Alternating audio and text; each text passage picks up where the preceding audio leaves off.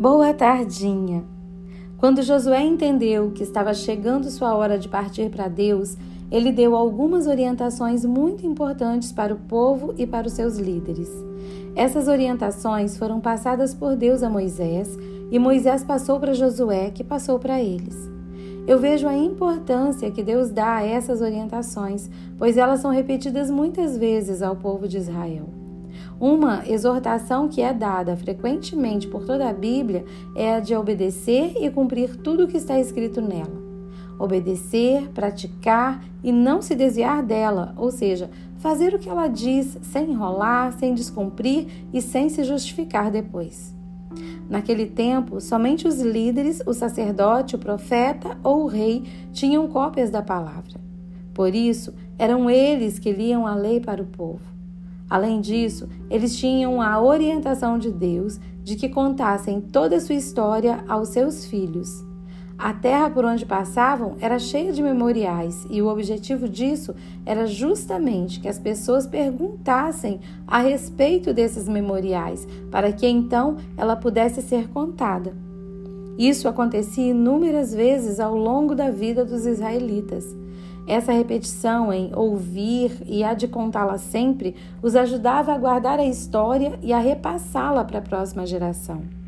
Outra exortação importante que Josué deu aos israelitas foi que eles não deveriam se associar com as nações que ainda não tinham sido conquistadas por eles até aquele momento.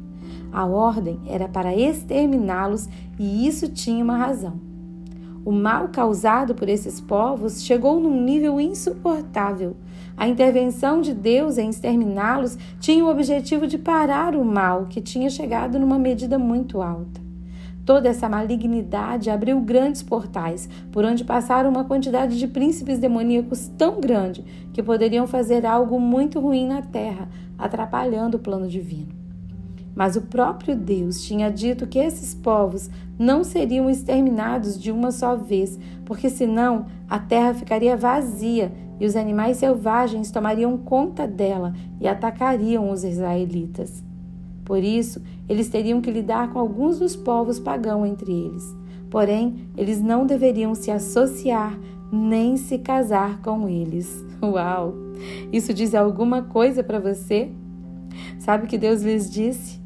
Ele lhes disse que se eles fizessem isso, esses povos se tornariam armadilhas e laços para eles, chicotes em suas costas e espinhos em seus olhos. Eu fico imaginando, pensando, quando uma mãe ou um pai cristão diz para o seu filho ou para sua filha não se casarem com uma pessoa que não tem o mesmo Deus que eles têm. Eu acho que é disso que eles estão falando. Deus sempre sabe o que é melhor para nós e quando Ele nos dá uma direção, segui-la é o caminho mais sábio. Por fim, Deus dá a ordem de que não deveriam invocar aos chamados deuses pagãos, porque ele sabia que eram, na verdade, príncipes demoníacos. E ele disse para não invocá-los, para não jurar por eles, não prestar culto a eles e não se inclinarem perante eles uma ordem bem específica nessa área. Todas essas exortações e ordenanças tinham como objetivo a proteção da nação de Israel, a nação escolhida por Deus.